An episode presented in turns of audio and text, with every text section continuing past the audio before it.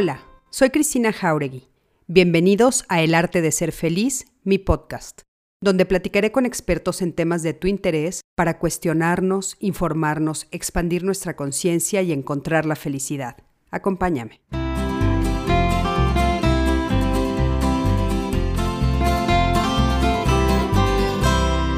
¿Qué tal? Buenas noches, ¿cómo están? Me da muchísimo gusto saludarlos a todos y a todas. El día de hoy, eh, bueno, pues este miércoles 12 de agosto. Hola Ale, hola Pati Ríos, qué lindos que siempre están, son así de los primeritos en conectarse, de veras se los agradezco muchísimo, me da mucho gusto saludarlos. Eh, y bueno, pues les doy la bienvenida. Mariela, hermosa, te mando muchísimos besos. Eh, les doy la bienvenida a, bueno, pues ya saben, a la segunda temporada del Arte de Ser Feliz que llamé la nueva realidad y que bueno, que si está siendo una nueva realidad para todos nosotros. Juan Cárdenas, ¿cómo estás? Catalina Hernández, Carolina Holguín, de veras, gracias a todos, siempre están conectados. Ada Elena, muchísimas gracias. Y bueno, ya saben que el objetivo aquí pues es platicar con personas que nos compartirán sus experiencias, nos ayudan a cuestionarnos, a preguntarnos, a que se expanda nuestra conciencia y a que busquemos una forma pues más eficiente, con más conciencia, de acercarnos, por supuesto, a todo esto que es el arte de ser feliz, porque yo creo que es bien importante tratar de acercarnos, acercarnos a él, vivirlo y darnos cuenta que es un arte. ¿Por qué lo nombré así? Pues porque realmente hay que trabajar en ello, hay que estar todos los días, todos los días trabajando para lograrlo. Y bueno, les, pido que se conecten a mi plataforma, El Arte de Ser Feliz, es cristinajauregui.com o el arte de ser feliz.com.mx, donde van a encontrar todo, todo, todo lo que estoy haciendo. Tengo muchos proyectos, vienen muchas sorpresas, estoy muy contenta con todo, con toda esta nueva plataforma y todo lo que vamos a hacer para todos ustedes. Y bueno, ahí van a encontrar mi podcast, la tienda que está a punto de abrirse, donde vamos a encontrar muchos artículos que les van a fascinar, estoy segura. Eh, hay cursos, ya está subido el primer curso que es eh, el arte de ser feliz en el área laboral. Eh, les recomiendo muchísimo, lo hice con muchísimo cuidado, lo hice con muchísimo amor para todos ustedes y para que entonces ustedes puedan encontrar, pues bueno, las, las preguntas y las respuestas para justamente el área laboral. Y estoy a punto, así a días de subir el del bullying. Me lo han pedido mucho, algunos de ustedes tal vez no lo saben, pero yo escribí un libro justamente de Ya basta, acabemos con el bullying, que me lo publicó Editorial Porrúa y entonces estoy haciendo, ya acabé, ya lo grabé, ya estamos en postproducción, el siguiente curso que justamente es para mamás, papás, para los niños, para las maestras, para todos los que estamos en contacto con niños, para pues, poder ayudarlos a que de veras el bullying pare. El cyberbullying que estamos viviendo ahorita fuertísimo, también hablo de eso, en fin, de todo, de todo ese tema. Y hoy vamos a hablar de un tema maravilloso que a mí me parece que es extraordinario y que lo necesitamos todos, que es revisar nuestro proyecto de pareja, revisar qué es lo que estamos haciendo con nuestra pareja justo en esta crisis, o sea, es un momento en el que tenemos que revisar si tenemos un proyecto de pareja y todas estas cosas que nos están sucediendo nos ayudan a darnos cuenta que tenemos que volver a sentarnos, platicarlo, llegar a acuerdos. Y los que no lo han hecho, bueno, pues los que no lo han hecho es un muy buen momento. Y tengo una invitada de lujo como siempre, bueno, eh, eh, como todos mis invitados, que los quiero muchísimo y que les agradezco enormemente, hoy no es la excepción.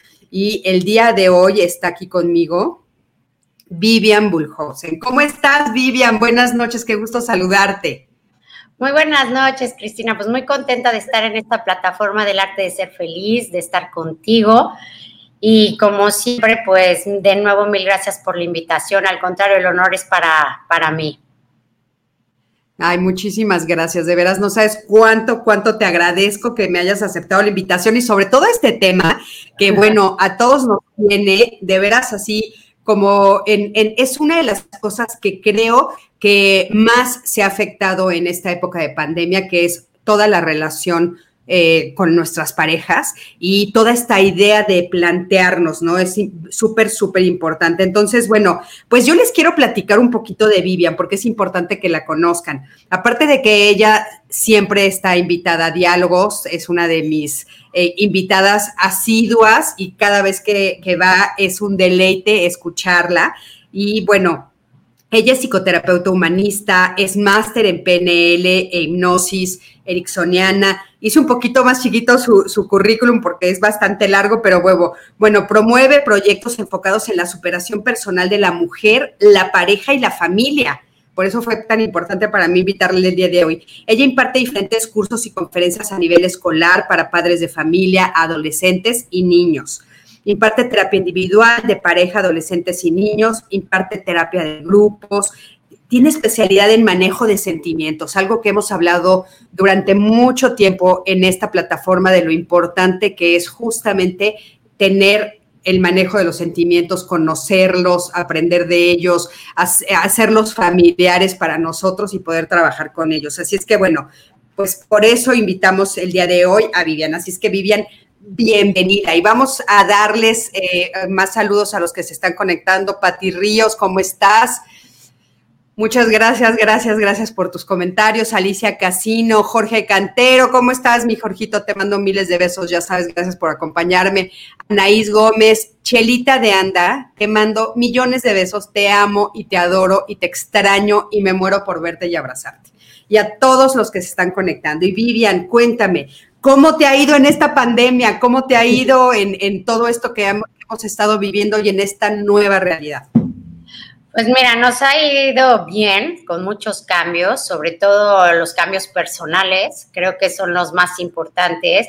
El nuevo proceso de adaptación de una nueva vida, una nueva realidad y algo que nunca pensábamos a lo mejor como sociedad vivir, ¿no? Y más en este tiempo de modernidad, ¿no? Decíamos, bueno, a lo mejor pasa rápido, pero no, no está pasando y es un ajuste en todos los aspectos, en el personal, en el familiar, en el laboral, en todos los aspectos, aprendernos a acostumbrar a algo diferente.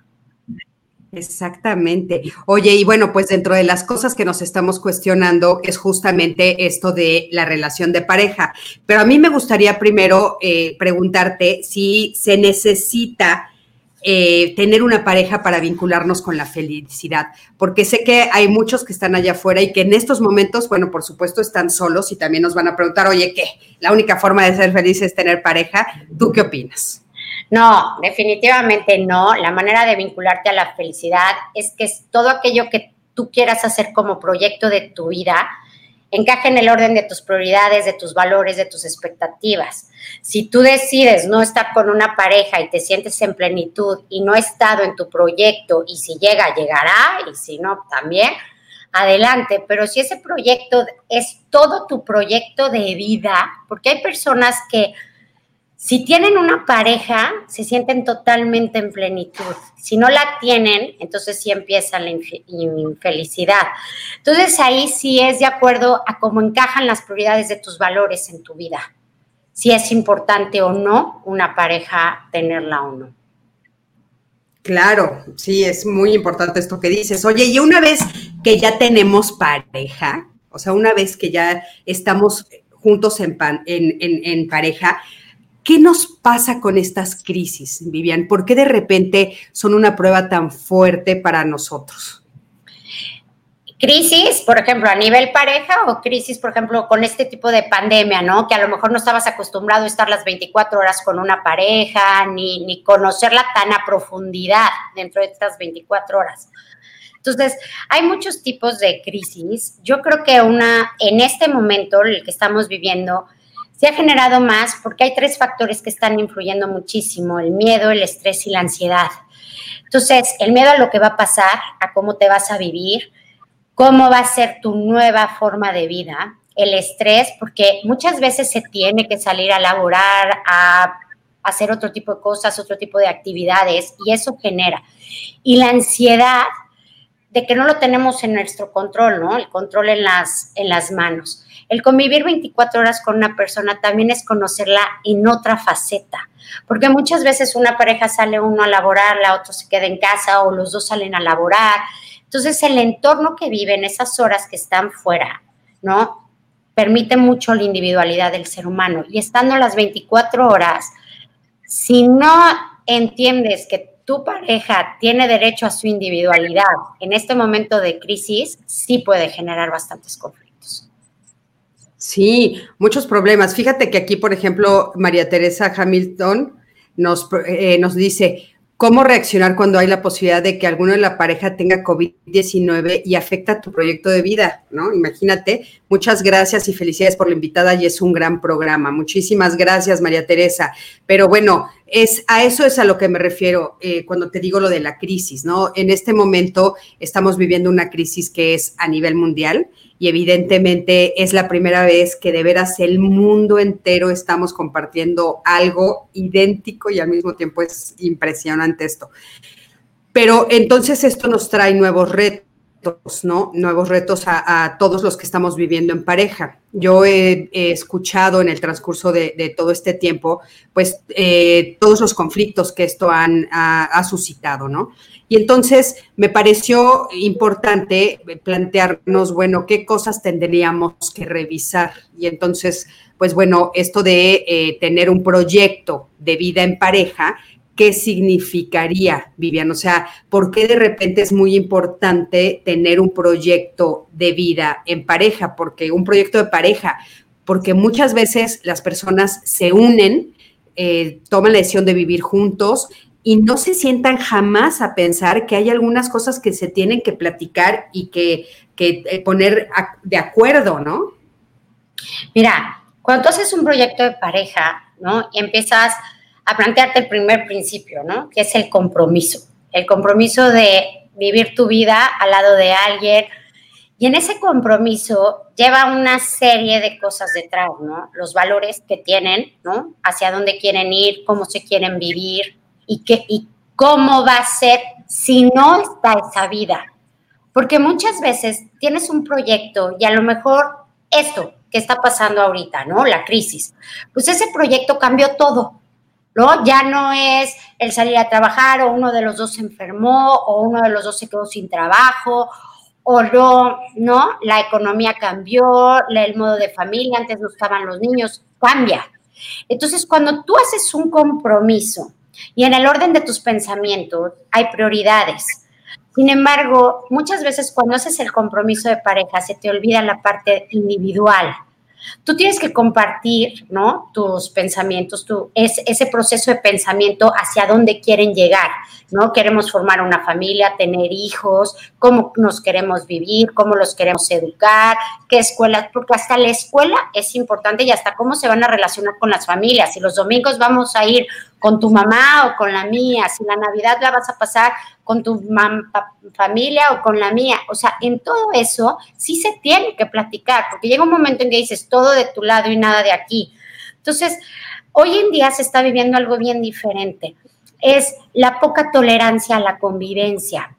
Al principio, si tú le preguntas a un niño, lo mejor que le pudo pasar a un chiquito fue que tener a sus dos papás las 24 horas del día para ellos pero si le preguntas a un adulto, te está diciendo, estoy perdiendo parte de, ¿no? De mi individualidad, de mis proyectos, de mi trabajo, pero que también tengamos muy, muy en claro que no es la responsabilidad del otro, pero sí acordarte cuando estás en crisis, qué fue lo que te unió a esa pareja. Y sobre todo hoy en día que estamos viendo una cantidad de divorcios y separaciones, porque ya no se aguantan, se les olvida y cuando platicas con ellos en terapia, se les olvidó su principio básico.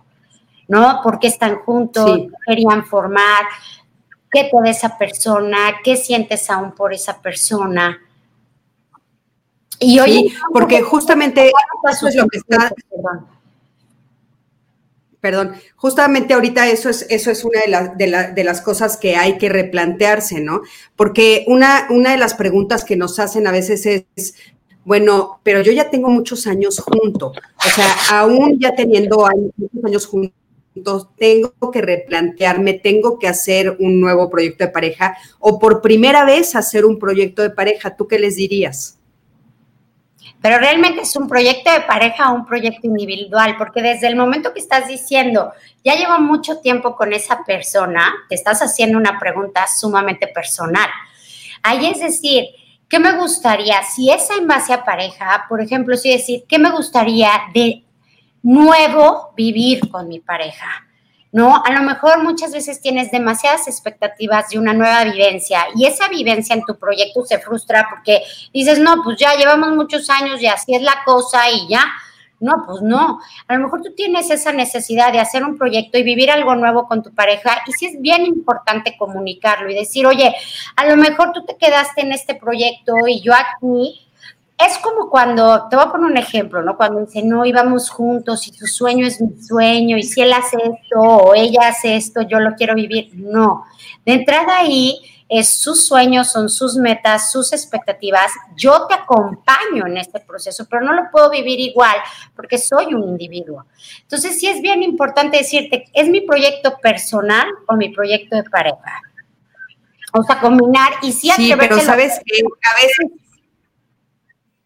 a veces una de las cosas que sucede justamente es que la prueba de pareja, digamos, o la prueba de que me quieres y la prueba de que estás conmigo y de que estamos haciendo cosas juntos, es casi volvernos una especie de muéganos, ¿no? Y entonces tu sueño tiene que ser eh, mi sueño, tus anhelos tienen que ser mis anhelos, eh, eh, o sea, todo tu proyecto tiene que fundirse con mi proyecto. Y pues yo creo que eso a la larga trae como algunas situaciones que pueden ser conflictivas. No creo, no estoy diciendo que todos los que viven así tengan conflictos, algunos habrán encontrado esa fórmula adecuada, pero a veces lo más adecuado es tener como estos tres proyectos dentro de la misma pareja, ¿no? Vivían como tener el, uno cada uno, el proyecto personal, que ya son dos, individuales cada uno y entre los dos formar el de pareja. Exacto, y es que así debería de ser, porque cuando yo dejo mis sueños, mi vida, mi vivencia, porque quiero vivirlo todo a través de ti, también es una carga muy grande para la pareja, porque entonces dejas de ser parejo. O sea, lo que se llama pareja es que estás parejo en el mismo entorno. Es estoy viviendo a través de ti. Puedes apoyar, puedes acompañar, puedes hasta mantenerte en silencio en el proyecto de vida, pero sin olvidarte de tu proyecto personal, porque entonces cuando tú estás en plenitud, puedes hacer más pleno a tu pareja y tu pareja si está en plenitud, también te puede hacer más feliz. ¿No? Yo no estoy diciendo que esté mal, hay parejas muéganos, hay parejas y está bien, ¿no? Y muchas veces, digo, lo digo hasta a nivel personal, yo he sido muy muégano de mi pareja y él mío, o sea, ¿no? Que a veces estás así. Sin embargo, también le tienes que permitir a la otra persona que crezca en lo que quiere ser. Porque entonces claro, eso es muy importante. junto a ti. Ahora, Vivian, muchas personas que tal vez eh, se, sienten a, se sienten a platicar en estos días a raíz de que escuchen tal vez eh, esta, esta charla que estamos teniendo tú y yo y que tal vez nunca lo hayan hecho antes o hoy se replanteen platicar este proyecto de, de pareja, se van a encontrar con muchos desacuerdos. Se van a dar cuenta que de repente, pues, tú quieres una cosa y tu pareja quiere otra, o que las prioridades son diferentes. Y eso produce mucho miedo. ¿Cómo enfrentar ese momento que es casi imposible que no lo enfrenten? El enfrentarlo de una manera sumamente asertiva, que esto no es un tema personal en contra de la otra persona, es un tema, ahora sí como muy simple de de mí yo hacia ti, pero no por eso te estoy invadiendo. Entonces, cuando tú vas a plantear un proyecto de vida con tu pareja, no lo puedes hacer desde el miedo, sino lo tienes que hacer desde el amor. Entonces, cuando lo haces desde el amor, cambia totalmente la dinámica. Es decir, esto es lo que yo siento, esto es lo que yo creo. Oye, pero yo no sabía que querías esto. No, ni yo. O sea, es tan fácil como decirlo. A lo mejor ni yo lo sabía, y en este momento que he estado conmigo, en momentos de reflexión, que he estado en, mi entorno totalmente resguardado, pues me he descubierto muchísimas cosas. Entonces sí es bien importante de yo hacia ti y que no no puedes empezar hasta una conversación diciendo, esto no es algo en contra, no es un tema invasivo, es un tema simplemente y meramente personal. Y yo creo que cuando tienes una pareja y lo hablas desde la asertividad y desde el amor, la otra persona también tiene la apertura. Si la haces desde la invasión, desde la agresión y desde lo que debería ser, entonces sí puede haber una fricción. Oye, ¿cómo, cómo me doy cuenta que después de esta conversación yo no estoy cediendo frente a cosas que tal vez eh, no quiero en realidad, pero que lo que me está dominando es el miedo a perder a mi pareja.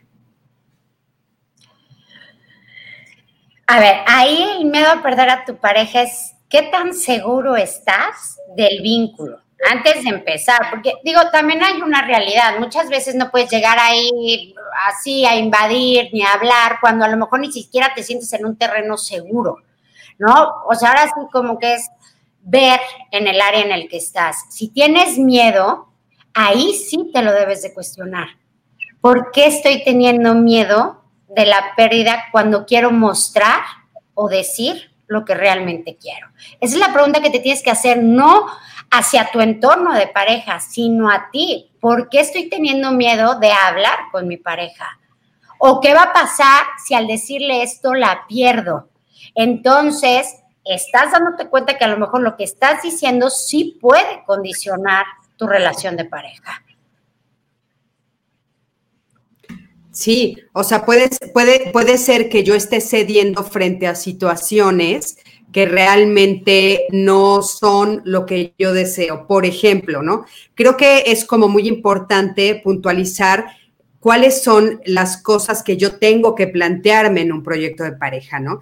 Entre ellas, por ejemplo, se me ocurre, hay, hay muchas, pero desde cómo me gusta vivir, ¿no? Tal vez inclusive en qué ciudad, en qué país, porque de repente sucede que hay personas que se casan, se enamoran, se casan, se juntan o viven juntos, etcétera, y después de un rato uno de ellos dice, oye, pues es que yo siempre he soñado con irme a vivir al extranjero, ¿no? Y la otra pareja dice, oye, pues yo nunca lo pensé, o sea, yo que tengo a mi familia, este, estoy contenta, yo aquí quiero vivir, o mi sueño siempre ha sido que mis hijos o mis hijas crezcan en este espacio, ¿no? O sea, en este país, en México, entonces, por ejemplo, eso sería una cosa importante, casi, casi que al principio, o sea, ¿cuáles son tus expectativas? ¿Cómo te ves en un futuro? ¿No? Eso se me hace muy importante. Porque creo que en esos puntos son en los que a veces nosotros cedemos sin darnos cuenta o pensamos que eh, lo podemos platicar, pero que el día de mañana te voy a convencer de lo, de lo mío, Vivian, ¿no? O sea, mi amor te va a convencer y son cosas que no se platican desde el principio, que es bien importante, ¿no? Este, ¿tendremos o no tendremos hijos, por ejemplo, ¿no? También, o sea, a veces eh, nunca lo platican por miedo a no decir la verdad o por miedo a quedarte sin una pareja, cuando en el fondo, pues tal vez no quieres tener hijos y nunca lo pensaste en tu proyecto personal. Y entonces lo, lo avisas ya cuando estás con una pareja, ¿no? Ok. Ahí yo, yo te diría, cuando tú no hablas desde el principio y tu miedo es mayor, ahí sí te haría la pregunta si tu miedo es mayor al amor, de entrada. Segundo, si no te planteas un proyecto de dónde vas a vivir, cómo te quieres vivir, en qué ciudad te quieres vivir, también yo sí te preguntaría si realmente es donde quieres estar Ahora, muchas veces también existe la flexibilidad en la pareja. Muchas veces a lo mejor, pues no es el momento, ¿no? De decirle, pues, a lo mejor me encantaría vivir en Europa, ¿no? En China, en Cuernavaca. Entonces, pero a lo mejor su trabajo, su proyecto de vida, la realidad, en este momento no es el momento preciso. ¿No? Porque a lo mejor la realidad es que se están viviendo bien, la oportunidad donde están viviendo, tu entorno, tu familia, tus hijos, todo está yendo bien. Pues a lo mejor también ser flexible y decir, no es el momento, ¿no? Sin embargo, siempre hay una cosa que tú lo debes de saber en psicología, en energía, en meditación, en lo que sea, se llama el momento santo. Y el momento santo es que de un minuto para otro se puede cambiar toda la realidad y es válido. Yo puedo pensar hoy de una manera, ya mañana a lo mejor de otro, de acuerdo a la vivencia que tuve. Entonces, sí plantearlo sin ser invasivo, tampoco con la otra persona. Tú puedes querer muchas cosas también dentro de una relación. Sin embargo, también hay veces que es importante saber si es una necesidad, si es un deseo y si es hasta veces un capricho, porque me ha tocado muchas veces en pareja que dicen, pues yo quería esto y yo quería esto y sabes qué, pues la verdad nunca te lo dije y pues ya te lo estoy diciendo y haces responsable a la otra persona, pero la otra persona dice, pues yo no lo sabía, a mí nunca nadie me lo dijo, y hoy quieres cambiar toda nuestra vida y yo no lo sabía, y entonces se empieza también a ver crisis, ¿no? En, en ese momento de relación. Claro, fíjate, eh, y ahorita hablé de dos temas que me parecen muy importantes, ¿no? Por ejemplo, desde dónde vas a vivir, eh, los hijos, dónde van a estar, pero hay temas que son más difíciles y, que son a veces de, de, veras tabús en el interior de la familia, por ejemplo, de la pareja, perdón. Por ejemplo, ¿quién va a manejar el dinero? ¿O cómo se va a manejar el dinero? ¿O el dinero de quién es? O lo tuyo, cómo lo vas a compartir y lo mío, cómo lo vamos a compartir. El dinero es un tema fuertísimo. Otro de los temas muy fuertes, Vivian, también es la sexualidad, ¿no? O sea, yo cómo me visualizo eh, sexualmente como pareja, o sea, yo que estoy dispuesta a ofrecer, yo que estoy dispuesta a dar, y por ejemplo, hablando inclusive de las fantasías sexuales, porque justamente también en el proyecto de pareja se tiene que plantear eso, o sea, yo quiero una, relación abierta o quiero una relación eh, exclusiva, ¿no? Para mí, ¿qué significa la, fidelidad? Eh, para mí, ¿qué significa, por ejemplo, pues todos estos juegos que se juegan a veces en la sexualidad, eh, que puedes jugar muchos juegos y me gusta, no me gusta, me incomoda, las posiciones, híjole, es un tema donde justo ahí... Porque la relación de pareja se, se entiende Perdón, perdón, te interrumpí. No, está bien.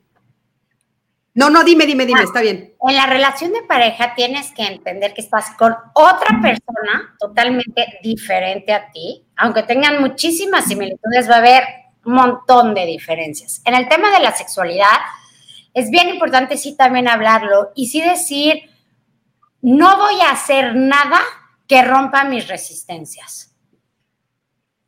Y es no tienes que ahondar todo, todo, todo el tema, pero sí en la sexualidad es bien importante decir, pues esto no soy yo, ¿no? O esto sí es lo que hay, porque muchas veces en la pareja te dicen, es que yo quiero y me gustaría eso, y entonces luego se casan y dicen, pero cuando se casen no me lo va a pedir, o si me lo va a pedir, o no, o lo voy a cambiar, o me va a cambiar. No, es simplemente nunca hagas nada en una relación de pareja que rompa con tus propias resistencias porque entonces sí empieza el dolor, el rencor, el le di todo y me olvidé de mí. Ahí sí, sí te lo diría, en la sexualidad es el tema más profundo y algo que une o separa muy fuerte a una pareja, ¿no? Porque es, estás hablando de tu integridad y nunca en la sexualidad tú debes de hacer algo que atente contra el otro y que el otro haga algo contra a tu propia persona. Entonces, ese tema, yo creo que sí. Hay muchas formas de platicarlo, de vivirse, de decirle esto no, hasta desde un noviazgo, ¿no? En el momento a lo mejor si hay una caricia que no te gusta decirle, y ahí no me gusta, aquí sí. No, no tienes que llegarte al punto máximo de vivir con esa persona para decir lo que realmente quieres. El tema económico, ¿verdad? Me lo preguntaste. De, por ejemplo, el dinero. El tema sí también es muy, muy importante verlo, porque muchas veces, por ejemplo, cuando son novios y eso se conocen y a lo mejor los dos laboran y de repente llega un bebé y una de las dos personas, por lo generalmente la mujer deja de laborar o dejamos de laborar, te cambia muchísimo, puedes llegar a extrañarte, puedes sentir frustrada, puedes decir, hoy sí está padrísimo ser mamá, pero también me gusta muchísimo mi parte laboral y mi parte personal. Ahí sí sería a lo mejor bien importante decirlo, cuando pase determinado tiempo, sí me gustaría, me gustaría hacer esto, ¿no? En pareja. Y sí híjole, esto se va a ver bien feo, pero pues si viven juntos, ahora sí que lo mío es tuyo, lo tuyo es mío, lo mío es tuyo, y así, porque es una sana convivencia, no es tuyo, mío, de quién, y entonces, porque muchas veces cuando también no está bien estipulado, y hoy lo estamos viendo muchísimo en violencia de género, la violencia económica, ¿no? Mucha gente se queda o se amarra una pareja porque si me voy o me permito mejor que me lastime o hago esto, ¿qué hago con mi parte económica? ¿no? Que sería bien importante seguir con tu individualidad económica. Sí, es, muy importante esto que dices y, y, sí sucede mucho, ¿no? Que de repente eh, la gente no alcanza a dimensionar, las personas no nos damos cuenta que justamente es violencia. O sea, ya está estipulado clarísimo, ya está tipificado que también hay violencia económica en la, en la, medida en la que yo te controlo a través del dinero. Oye, fíjate, Vivian, lo que nos está diciendo, te lo voy a poner aquí en la pantalla para que lo veas. Saludos, buenas noches. Mi opinión es que en la actualidad es muy difícil tener proyectos en común, ya que cada uno tiene aspiraciones diferentes. Y lo mejor sería que cada quien busque su propósito y la pareja le eche porras no apoyo porque sí, lo que logra después vienen los reclamos. Fíjate qué que, particular forma de pensar, ¿no? O sea, dice, creo que a veces se sigue confundiendo esta idea que sí es muy importante que cada quien tenga su proyecto, pero el proyecto de pareja a veces todavía es difícil entenderlo. O sea, entender a qué nos referimos los terapeutas cuando estamos diciendo un proyecto de pareja. O sea, como que cuesta trabajo separarlo, ¿no? El proyecto de pareja era como lo dijimos al principio, entra de la unión básica del compromiso, ¿no? Y hacia dónde quieres encajar tus prioridades que te permitan decidir como individuo propio, ¿no? Hacia dónde quieres llevar tu vida. El proyecto de pareja sí es un común acuerdo, sí es un compromiso, es, sí tiene que haber valores, ¿no? Es sumamente importante los valores individuales que llevas al proyecto de valores de pareja. Y eso era lo que decíamos, hasta cómo vas a educar a un hijo desde la honestidad, desde dónde. La lealtad sí es importante en un proyecto de pareja, la lealtad, la fidelidad, el compromiso, la comunicación, si es un proyecto de pareja juntos. Si es una proyecta abierta, decidanlo cómo lo quieren vivir, ¿no? Que es sumamente válido el tipo de relación que quieras tener. Pero si es un proyecto en común, sí es bien importante tener estos valores claros. Y es bien importante, aparte, agregarle creencias y expectativas como la comunicación, el respeto, la confianza, todo ese tipo de cosas es sumamente importante.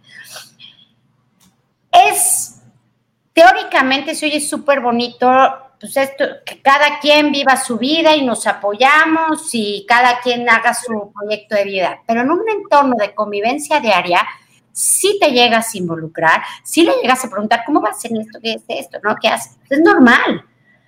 Y no por eso pierdes tu vida, pero cuando ya tus 24 horas estás pensando en el proyecto de pareja de la otra persona, entonces ahí la pregunta no es hacia la pareja, es decir, ¿y para qué me estoy olvidando de mí? ¿No? ¿En qué momento dejé de pensar en mí? Claro. Oye, ahora, eh, inclusive las parejas, yo considero que inclusive las parejas que deciden tener una relación abierta, también ese es un proyecto de pareja, cuando es una decisión mutua. Y dentro de esas relaciones donde hay parejas abiertas, ¿no? Que son abiertas a veces en la sexualidad, también tiene que haber respeto, también tiene que haber acuerdos, también tienen que sentarse a decir qué sí se vale, qué no se vale, porque a veces yo me he dado cuenta en mi práctica profesional que no lo hacen y por eso acaban terminando. Por ejemplo, los swingers, ¿no? Que sabemos que ahorita hay muchas parejas swingers y entonces es muy importante, inclusive ellos tienen a veces una falsa creencia de es que no hacemos proyecto de pareja porque nos vamos a compartir. No, no, no dentro del proyecto de pareja, inclusive se, está, se, plantea si vamos a hacer swingers, cómo vamos a hacer, en qué lugares y cuáles son las reglas de ese juego. Creo que eso es bien importante ponerlo también. Te te voy a leer algunas otras preguntas que nos están haciendo, Vivian, que es bien importante, ¿no? Dice, por ejemplo, eh, Roxana Aguilar, que le mando un beso enorme, dice, considero elemental preguntarnos con qué propósito estamos juntos, ¿no? O sea, está preguntando, bueno, ¿con qué propósito estamos juntos? ¿Qué propósito sostiene realmente nuestra relación? Porque justamente ahí puede ser, bueno, pues nosotros hemos tomado la decisión, como sabemos que hay muchas parejas abiertas, ¿no? Y tal vez ese propósito considere el respeto al camino personal de cada quien y al mismo tiempo un camino en común que eso es justo lo que tú estás diciendo que es el proyecto de pareja, ¿no? Un, camino individual, cada uno acompañado, pero también un proyecto juntos, o sea, espacios donde realmente hagamos cosas en común. Exacto.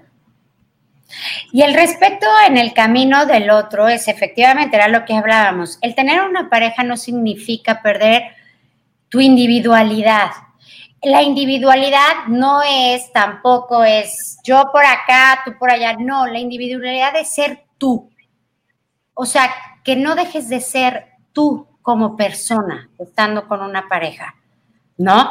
Esa es a la individualidad que yo me refiero, no a tus proyectos, no a tus sueños, no a tu área laboral, no, no a tu desempeño, sino a tu ser tú.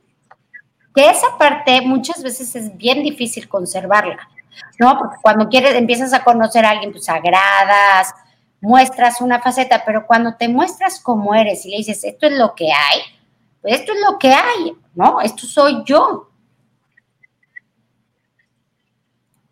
Claro, que a mí se me hace súper importante. Ahora sí que lo que ves es lo que hay, pero cuando tú te descubres realmente eh, frente a tu pareja como realmente eres, ¿no? Mira, Claudia Vázquez nos está diciendo cómo rescatar los proyectos en común en una relación a distancia, porque es cierto, ahorita la pandemia a muchos los está tomando así, ¿no? La pandemia canceló todas las actividades que planeábamos compartir y es difícil hablar del tema ante la incertidumbre. Híjole, esta, Claudia, gracias por la pregunta porque creo que es lo que muchísimos están viviendo. Ahí sí es acordarse que todo va a pasar, ¿no? Y hablarlo muy, muy claro con tu pareja. Me encantaría decir que es simplemente hablarlo, me supongo que se han de extrañar, han de han de haber tenido muchos sueños, metas, ilusiones juntas, que se truncó ahorita por un momento externo. Si lo logran entender que es algo externo y no interno de la relación, van a estar bien y va a pasar y van a poder realizar, ahora no, a lo mejor, a lo mejor si tenían hoy, ahora un viaje, pues ahora no, pero eso no es un no definitivo, es un no momentáneo y es un punto suspensivo. Si logran entender qué es el factor externo, esa pareja va a estar muy bien, porque van a tener una comunicación sumamente asertiva. Si lo externo lo llevan a su relación, va a ser muy difícil, porque me encantaría contestar, esto va a pasar en un mes, en dos, a lo mejor en una semana están juntos, se dice que hay una vacuna, pero esa respuesta del factor externo no la tengo. Lo único que te podría decir es que lo externo no lo lleven al, al interno de la relación. Claro, importante eso. Fíjate, Avi Villagómez nos dice, la realidad es que en el noviazgo lo deberíamos de hablar con la pareja, pero desafortunadamente en ese momento no tenemos la madurez ni tal vez el autoconocimiento para poder plantear un proyecto de vida juntos. Porque un poquito más arriba alguien decía, eh, un poquito antes alguien decía, es que eso se debe de platicar en el noviazgo pero hay muchas personas, nosotros que somos terapeutas lo sabemos, que pueden llegar a tu terapia, a tu consultorio, ¿no? Pueden llegar con nosotros después de 15 años, de 12 años, de 6 años, de 8 años, y no lo han platicado nunca, Vivian, aunque se supondría que tendrías que platicarlo en el noviazgo, pero nosotros sabemos que muchas veces no se ha platicado todos estos puntos tan importantes, de veras muchas veces por el miedo a perder a la pareja, ¿no?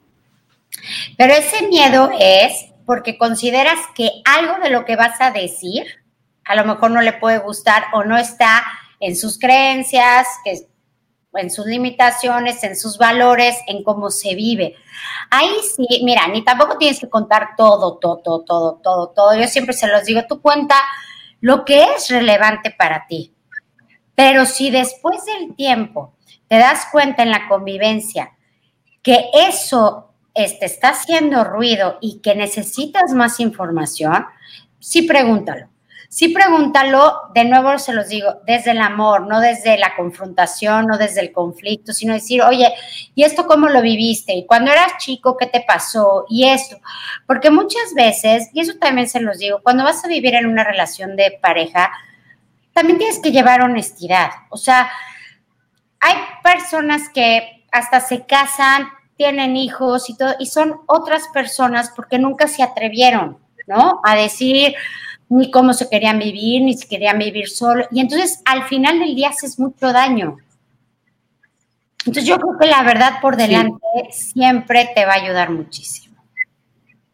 Y cuando Oye, Vivian, y eso que acabas de...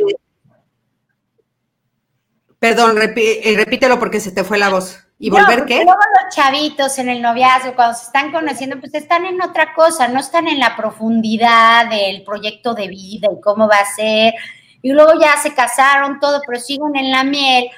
Y así es. Y muchas veces que también eso se vale. ¿eh? También. Oye, y a ver, hay veces que, que, que, tú te, tienes tu relación de pareja, están caminando juntos y en muchos casos llegan los hijos, ¿no? Y entonces aquí nos están preguntando algo muy interesante. Esta eh, Alma Viridiana nos dice, ¿qué pasa cuando hay hijos pequeños y se les da la prioridad? Que esto pasa mucho. Yo ya tengo una, una, relación de pareja, tenemos un proyecto de pareja y de repente llegan los niños y muchos dejamos al lado el proyecto de pareja eh, establecemos el, el, proyecto de papá y mamá o de dos papás o de dos mamás, me da igual, y entonces de repente, si el proyecto de pareja lo dejamos a un lado, ¿cómo retomarlo ahí?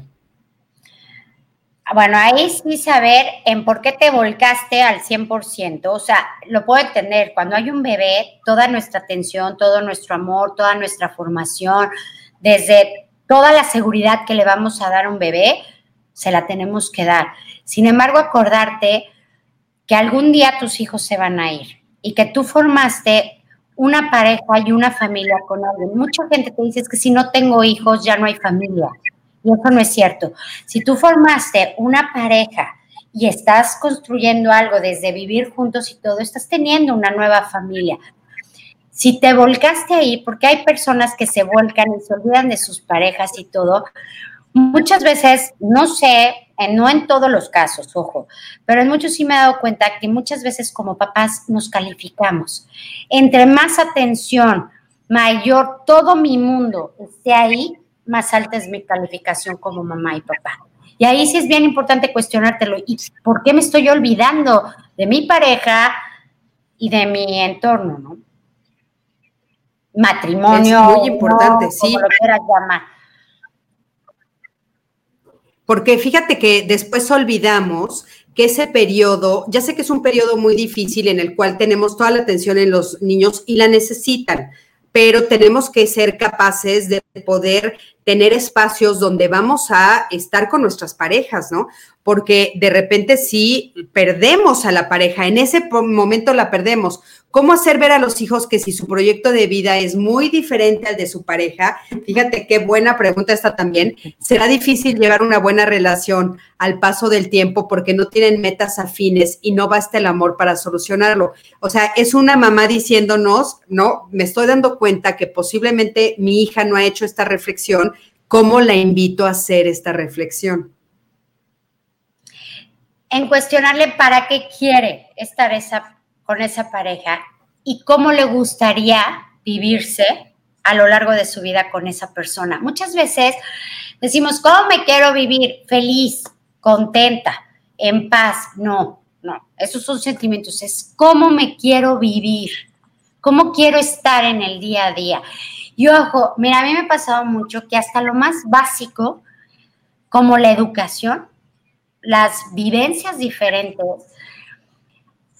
en muchas parejas sí se logra hacer esa similitud y esa diferencia, pero hay parejas que por un momento de similitud dejan de ver toda la diferencia que hay. Y cuando ya están conviviendo juntas, esa diferencia es enorme. Y sí se lo tiene que preguntar a su hija, es ¿cómo te quieres vivir? Y si le dice, ay, feliz, es que es con la persona que amo, estoy súper enamorada, todo eso. No, es decirle, tu vida, tu día a día, ¿cómo te lo quieres vivir? Porque sí es bien importante ¿Cómo, cómo quieres de la diferencia. Claro. Oye, ahora, aquí hay algunas personas que nos están preguntando, el proyecto de pareja se crea individualmente y después se busca una pareja que sea compatible con tu proyecto de pareja. El proyecto de pareja se crea en pareja.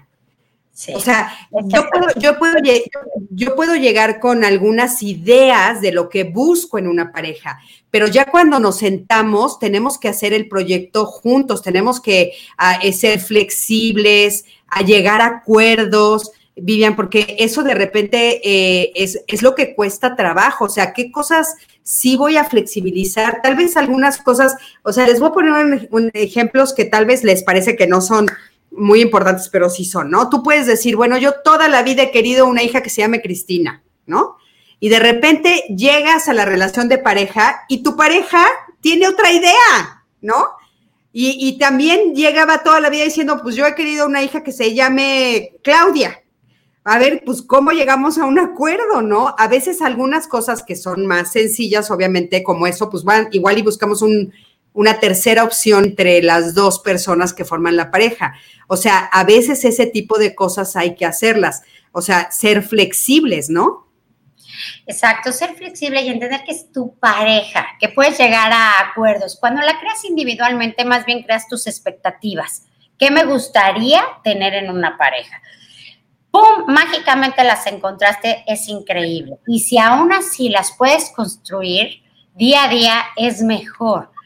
Pero ojo, esa pareja es tu pareja, tú decidiste estar con esa persona y entonces sí puedes llegar al acuerdo de, pues mira, ese nombre yo no me hubiera gustado, o esa escuela, o eso, pero sí también decir, pues es hijo de los dos. Me queda claro que hasta el día de mañana, pues ninguno de los dos va a querer el mal del tercero. Entonces sí también en eso que tú decías es bien importante la flexibilidad y decir, sí, esta vez pues, te toca a ti elegir y esta vez a mí y así, y es un, vas teniendo acuerdos, ¿no? Claro. Oye, Verónica nos dice, eh, eh, Vero, que le mando también un fuertísimo abrazo. Además, hay proyectos que van cambiando, que eso también se me hace muy importante decírselos, Vivian. O sea, conforme nosotros vamos creciendo y nos vamos también descubriendo, porque vamos cambiando, entonces hay cosas que nos van gustando más que otras, hay cosas que nos gustaban que ya no nos gustan, ¿no? O sea, entonces también cada cuando tú consideras que sería importante volver a sentarme, a pensar, a planear y a, comunicarnos el proyecto de pareja? Mira, decirte exactamente cuál es el momento, yo creo que el momento exacto no se planea, se vive. Por ejemplo, dices, ahora es el momento, ¿no? Nunca te ha pasado que dices, ay, este es buen momento para platicar. A eso, sí, estar alerta y atenta cuando quieres hablar, de un nuevo proyecto. Claro que los proyectos van cambiando, claro que los sentimientos se van modificando. Muchas veces, digo, lo digo a nivel personal, te vas enamorando conforme cada vez más vas conociendo, ¿no? A la pareja que decidiste con la cual vas a compartir tu vida. Y entonces el irte redescubriendo también es parte de irlo notificando, ¿no? A lo mejor no hay día exacto, fecha exacta, momento concreto, pero a lo mejor decir, hoy me siento de esta manera yo me gustaría platicarlo contigo así, ¿no? O en el momento, ¿no? Yo, por ejemplo, soy una persona que todo lo que pienso que lo voy a hablar, busco mi momento individual, que sé en la regadera y cuando salgo digo, es momento para hablar, ¿no? Porque a lo mejor ya lo pensé, ya lo reflexioné y busco el momento que puede ser el más propicio para ese tipo de pláticas. Y aparte, bueno, también tenemos que darnos cuenta que la otra persona pues bueno, yo me pude haber estado bañando y haciendo esta reflexión, pero salgo y el otro eh, o la otra, quién sabe en qué tema está, ¿no? Entonces también hay que tener un poquito como eh, cuidado con eso de la invitación a que la otra persona pues entre también en esta dinámica de querer platicar. A mí se me ocurren algunos momentos, Sí, dime, Vivian. No, no, no, y ojo, que tu momento no es el momento de la otra persona. Eso también lo tienes que tener muy claro. O tu vivencia no es la vivencia de la otra persona. Y es así, también es parte del respeto a la individualidad de tu pareja. Claro, me parece fundamental. Yo creo que hay algunos momentos que podrían ser como alguna especie de guía, ¿no? Por ejemplo, eh, cuando tenemos eh, alguna, por ejemplo, un hijo, puede ser un momento en el que dices, oye, a ver, pues vamos a pensar qué te, qué, cómo te visualizas para hacer, eh, este, hacer crecer a esta criaturita, ¿no? A este bebé, a esta niña. O sea, cómo te gustaría cuál sería tu estilo de crianza, por ejemplo, y entonces ahí podría ser un buen momento para replantearlo. A veces, cuando vamos a tener un cambio fuerte, Vivian, por ejemplo, de, un cambio de trabajo, hay algunas personas que de repente les ofrecen pues irse a otro país por su trabajo o cambiar de ubicación dentro de la misma ciudad que están habitando, pero ese cambio implica mucho cambio para toda la familia, ¿no? Tal vez implican más horas de traslados hacia donde ellos están normalmente acostumbrados a, ir a la escuela o a, a vivir su vida cotidiana. Y tal vez en esos momentos también es momento de sentarse otra vez a platicar sobre, bueno, cómo me estoy visualizando. También hay veces que que nos llegan oportunidades nuevas, que nos hacen pues replantearnos qué es lo que quiero de mi propia vida y eso cómo te afecta, porque hay veces que dicen, no, bueno, yo no tengo que preguntarle a mi esposa si acepto este, este cambio de lugar de trabajo, o yo no tengo que, que platicarle a, mi esposo si tengo que hacer o no tengo que hacer, y a veces sí tienes que hacer, o sea, a veces sí tienes que sentarte a decir, no, bueno, por supuesto, es que hay que estar en pareja, eh, hay que platicarlo en pareja, porque fíjense, dice aquí Roxana Aguilar, yo sí le apuesto a estar en pareja porque es un espejo cañón de crecimiento. Yo en mi soltería puedo autoengañarme creyendo que soy capaz de decir o hacer tales cosas, pero de pronto sucede la relación de pareja y, oh sorpresa, descubro que en la práctica tengo mis issues. Estar en pareja nos ayuda a crecer, yo lo creo, Rox, gracias por el comentario. Y yo creo que a esto es, ¿no? O sea, tú vas creciendo y entonces tal vez esos momentos, no sé qué opines, Vivian, pueden ser buenos momentos para sentarte y hablar otra vez del proyecto de pareja. Claro, porque la vida no es lineal, no es blanco o negro, entre el blanco y el negro está el gris, y la vida tiene matices, y, y nunca perder esa capacidad de sorprenderte, porque la vida te sorprende, ¿no? O sea, nos acaba de sorprender con algo que no teníamos ninguno planeado y cambió muchísimas cosas. Y entender a mí cuando me hablan mucho de la palabra es que cuando estábamos con pareja tienes que tolerar muchas cosas. No, me gusta la palabra tolerancia porque es como tolerar, me gusta el respeto. Y el respeto es decir, se vale también lo que tú quieres y se vale también lo que yo quiero. Y entonces ahí el sentarte a replantear un proyecto de trabajo de vida es que te puede cambiar la vida en un instante. Entonces el momento adecuado es cuando se presente también. No estarlo buscando y buscando y buscando, porque tampoco sabes con qué te va a sorprender la vida. Yo sí les diría que nunca pierdan la capacidad de sorprenderse hasta dentro de una relación, porque muchas veces pues te cambió toda la vida y tienes que apoyar de manera diferente y vivirte de manera diferente y estar de manera diferente, pero no por eso dejas de tener tu proyecto de de pareja, o sea, de adaptarte. También tenemos muchas veces que vivir un proceso de adaptación dentro de la misma relación. Por supuesto. Alma nos dice, ¿un proyecto de pareja debe estar enfocado en objetivos a corto, mediano y largo plazo? Mm. El objetivo, yo creo que cuando inicias la relación, pues sí, ¿no? Ahí tienes varias cosas. Pero es de nuevo lo, mismo, es si y si la vida te cambió y si tu proyecto de pareja cambió, pero no por eso dejas de tener a tu pareja, ni dejas de vivir tu relación de pareja, se me hace así como muy rígido, corto, mediano y largo plazo. A la mitad de la relación, cuando llevemos 10 años, vamos a vivir esto, cuando llevemos 20 años, cuando llevemos... No, porque no sabes lo que te tenga preparado en la vida, pero sí puedes ir construyendo en pareja tu día a día para que tu relación sea mejor y mayor y sea más funcional. Claro. Ahora, por ejemplo, se me ocurre respondiendo a esta pregunta también que, bueno, hay cosas que en pareja podemos planear a ese tipo de mediano, corto y largo plazo, como por ejemplo el ahorrar para un viaje, ¿no? Eh, que tenemos ganas los dos, o el, por ejemplo, el ahorrar para comprar una casa, por ejemplo, ¿no? ¿Qué tal si quiero comprar una casa y, bueno, estoy eh, justamente ahorrando para eso? Tal vez en ese sentido, ¿no? Ese tema que estás tocando es bien importante y me ha tocado muchísimo en las relaciones de trabajo, la casa. ¿No? Es para una, a lo mejor para una de las dos partes no es prioritario tener una casa propia, para la otra sí, ¿no? el, no tener ese tipo de estabilidad, de tu puerto seguro, en muchas parejas genera muchísima crisis. Y sí es bien importante esa parte de la casa que ahorita tocaste, a mí me llamó mucho la atención porque lo veo muy, muy seguido, es, es aquí en el entorno, es nuestro hogar, nuestra casa, la que queremos construir. Y si ese tema que dices, sí es bien importante tocarlo eh, antes de cualquier compromiso ya muy, muy profundo. Sí, muy importante. Oye, eh, aquí nos están diciendo, por ejemplo, la pareja es como una empresa donde viertes tus recursos y necesitas políticas internas y voluntad para llevarlas a cabo, o no. Y decir a corto plazo si la inversión sigue o no. Me encanta cómo lo pone. Es muy interesante. Al final del día es una sociedad.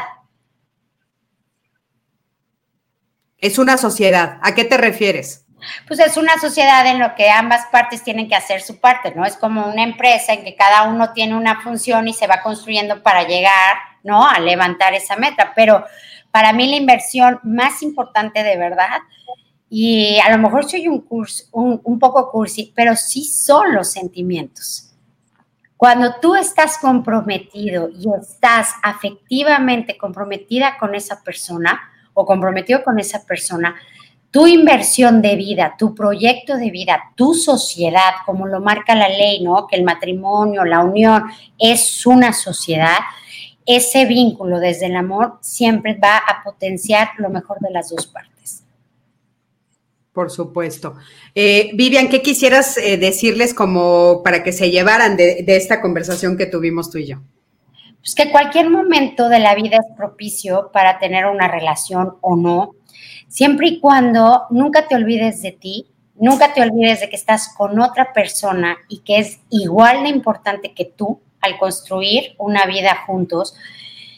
Y que es maravilloso cuando estás con la persona que quieres estar, que sepas que tu elección es la correcta, cuando afectivamente te sientes en plenitud. Entonces, es ahí donde puedes construir a partir de la relación que sea ¿no? Como dices tú, abierta, cerrada, de cualquier tipo, desde el momento que estás comprometido a nivel emocional y que la otra persona también va a sacar lo mejor de ti y que te permite ser, ¿no? Desde la individualidad, es la mejor parte de tener una relación de pareja. Por supuesto que sí. Oye, muchísimas gracias. Y aquí nos están diciendo, eh, Víctor nos está poniendo y cómo abordar el tema de que nuestra familia es prioritaria cuando mi pareja sigue basándose en sus padres. Víctor invita a tu pareja a que vuelva a escuchar este live. Están grabados, se va a quedar grabado, por supuesto, en mi Facebook, se va a quedar grabado en mi canal de YouTube y en unos días va a ser un, podcast. Si, si tu pareja prefiere escuchar, también lo va a poder escuchar. Creo que es muy importante. Te voy a hacer las preguntas finales y después les vamos a decir a todos los que nos están preguntando dónde te pueden localizar. ¿Qué te hace feliz, Vivian? Mi familia. O sea, mi, mi pareja y mis hijos, el estar con ellos, el que me saquen lo mejor de mí, me hace muy feliz. Perfecto. Si pudieras tener un superpoder, ¿cuál sería y por qué? Si tuviera un superpoder, pues quitar el poder mal ejercido a las personas que no lo deben de tener.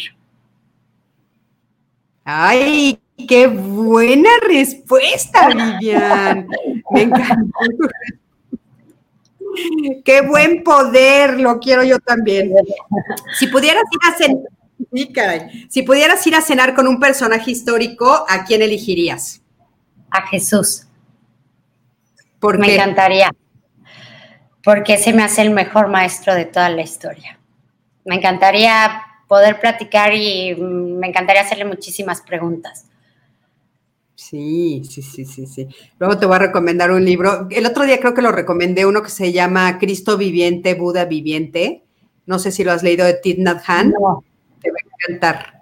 De luego te mando el, dato. Buenísimo. Para ti, ¿qué es lo mejor de la humanidad? Híjole, pues la capacidad de reinventarse. Fíjate, nos, nos reinventamos una y otra vez, ¿verdad? Sí. Bueno, que hay gente que no, pero en sí vamos a hablar de la generalidad, ¿no?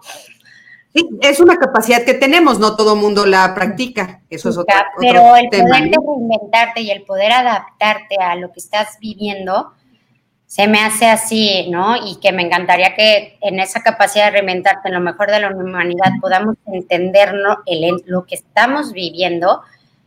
Se me hace que creo que la mayoría lo está entendiendo. O lo estamos entendiendo. ¿Qué libro nos recomendarías? Es que libros tengo muchísimos, pero si me dijeras hoy, así, para entender lo que estamos viviendo, replanteármelo desde un mundo muy diferente, digo que a lo mejor te va a causar un poco de risa, pero para mí es el principito. Lo acabo de volver a leer con mi hija y el volverte a replantear y verlo desde la visión que tuve de niña a la visión que tengo ahorita con lo que estamos viviendo, ha sido un libro fantástico en este momento.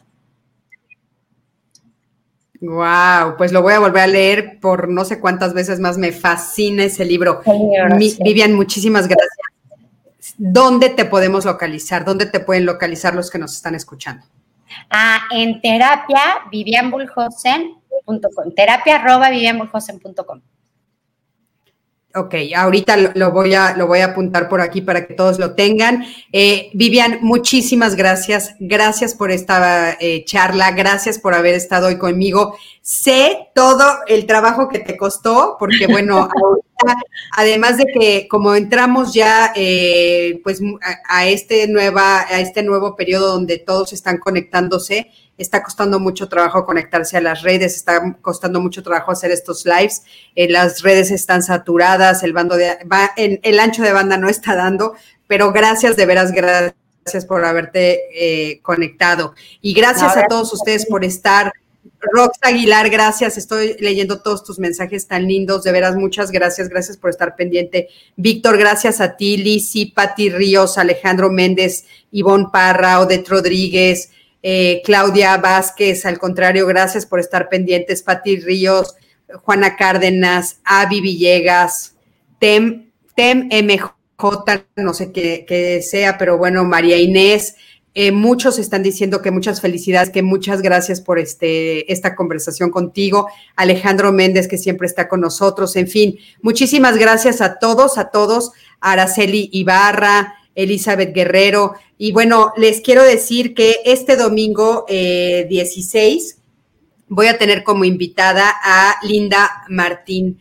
Ella también estuvo conmigo en diálogos la semana pasada y vamos a hablar de un tema que me parece que es un tema muy lindo y que yo la verdad nunca lo he abordado. Es la primera vez que lo voy a tocar desde esta perspectiva que me parece extraordinario, que es los adolescentes y la relación que ellos establecen con sus abuelos y los adultos mayores. ¿Qué ah. son las cosas que ellos ganan cuando se relacionan con sus abuelos? Me parece que es hermoso el tema, nunca lo hemos tocado y este ni siquiera en diálogos, ¿eh? Vivian, nunca lo hemos tocado así de los adolescentes y lo que ganan y se me hace un tema lindo. Entonces, este, por favor, compártanlo.